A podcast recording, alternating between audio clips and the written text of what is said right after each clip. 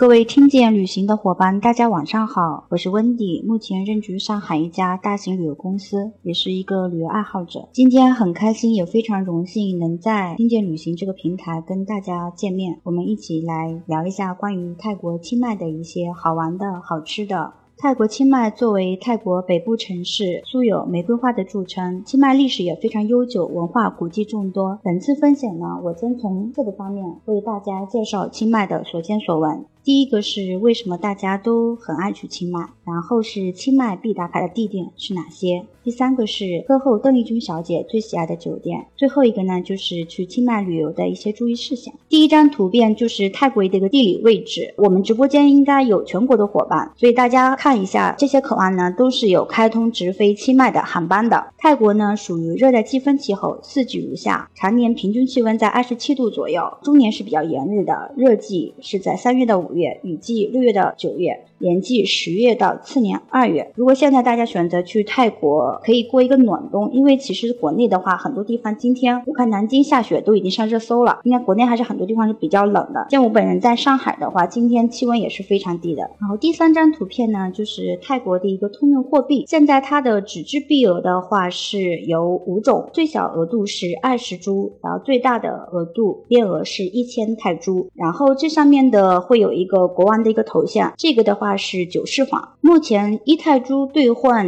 人民币的话是零点二三，一人民币等于四点三。这个泰铢的汇率是在实时波动的，具体大家可以看一下支付宝上，或者是查一下国际的货币兑换情况，是每天都会有一些些浮动，因为最近呃国际汇率不太稳定。第四点呢，就会说到清迈的一些民俗节庆。清迈的最著名的节日就是泼水节了。其实泼水节呢，就是相当于他们的农历新年。中国呢，我们马上要过春节。那对泰国来说是每年的四月十三号到四月十五号是他们的农历新年。这一天呢，就是所有的人都会走到街上去泼水祈福，也小朋友这个时候也是玩的最快乐的时候。这几天节庆氛围也是非常浓厚的，街上会有很多的民俗表演。在清迈旅游的话，有一些景点是比较经典的，是一定要去打卡的。然后呢，也会有一些很多现在比较流行的一些网红景点。这些景点呢，其实在抖音啊或者小红书上会经常会出现，因为很多人有。旅游达人都会去分享这方面的内容。那第一个必打卡的景点就是在塔佩门。那塔佩门的话，一定要去拍一些高大上的照片。就像你去外滩的话，有的时候也会去拍一些，让外滩的工作人员去给你拍一个照片，或留作旅游纪念。那塔佩门这边也是的，也都是有常服。如果说你想要去拍出一种你在鸽子丛中就是很飞舞的感觉，可以请专业的拍照的师傅帮你拍照，然后也是付费的。喂鸽子的话，当地是那边是会有。一个玉米粒可以售卖的，好像是十株吧。玉米粒，泰国呢也是会被称为万佛之国，佛教国家，所以它当地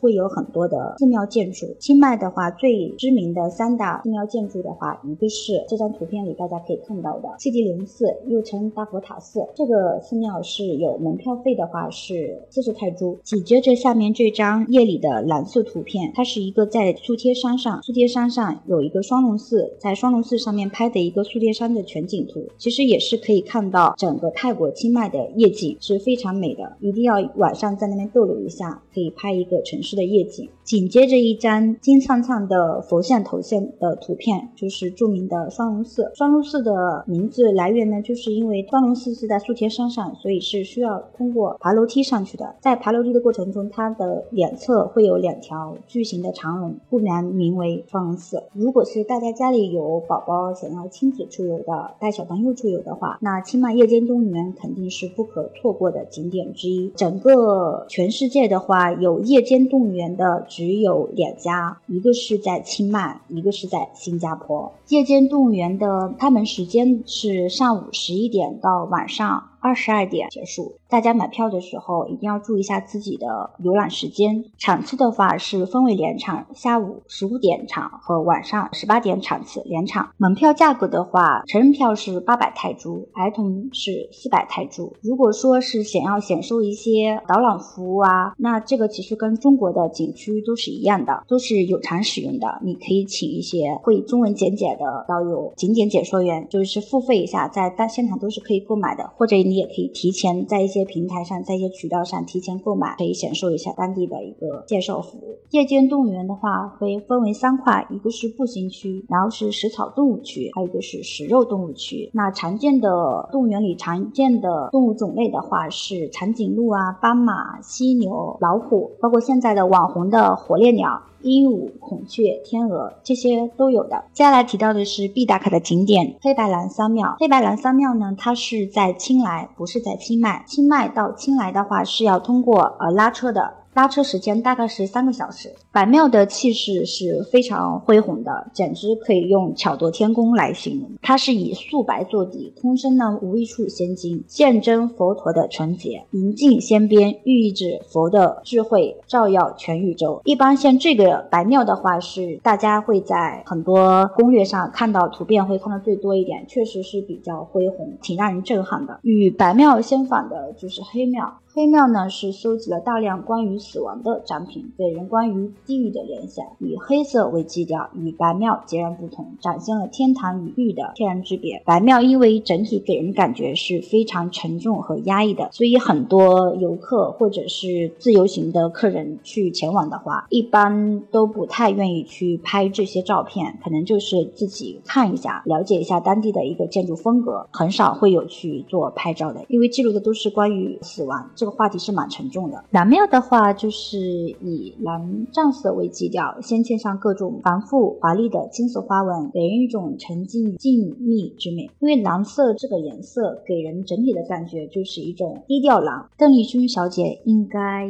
所有的人，不管是九零后还是零零后，还是七零后、八零后，都应该非常熟悉的一位。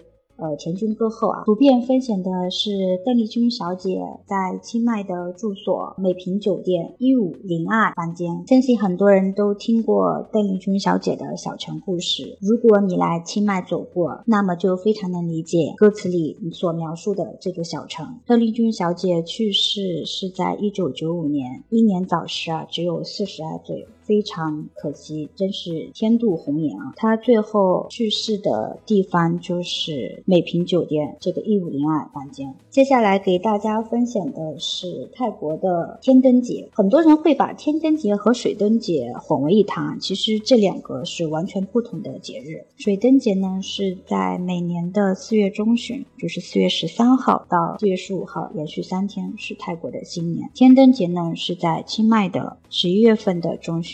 二零一九年是在十一月十一号，天灯节期间是有很多庆祝仪式，最常见的是万人点天灯这个形式，所有人一起把万盏孔明灯放入空中，场面是非常宏伟与壮观的。在进入十一月份的时候，整个清迈甚至是泰国都会弥漫在一种节日的氛围里，街上的话会有很多的花车巡游，到了晚上也会有僧人或者是民众在水边放河灯，所以清迈这个目的地是。是建议大家，如果一定要选一个特别好的时间去的话，那每年的四月份和每年的十一月份千万不要错过。